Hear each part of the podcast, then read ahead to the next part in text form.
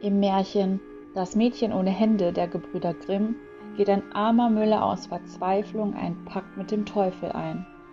Der Teufel, der hinter der Tochter des Müllers her ist, verlangt vom Müller, seiner Tochter die Hände abzuhauen, damit er diese an sich reißen kann.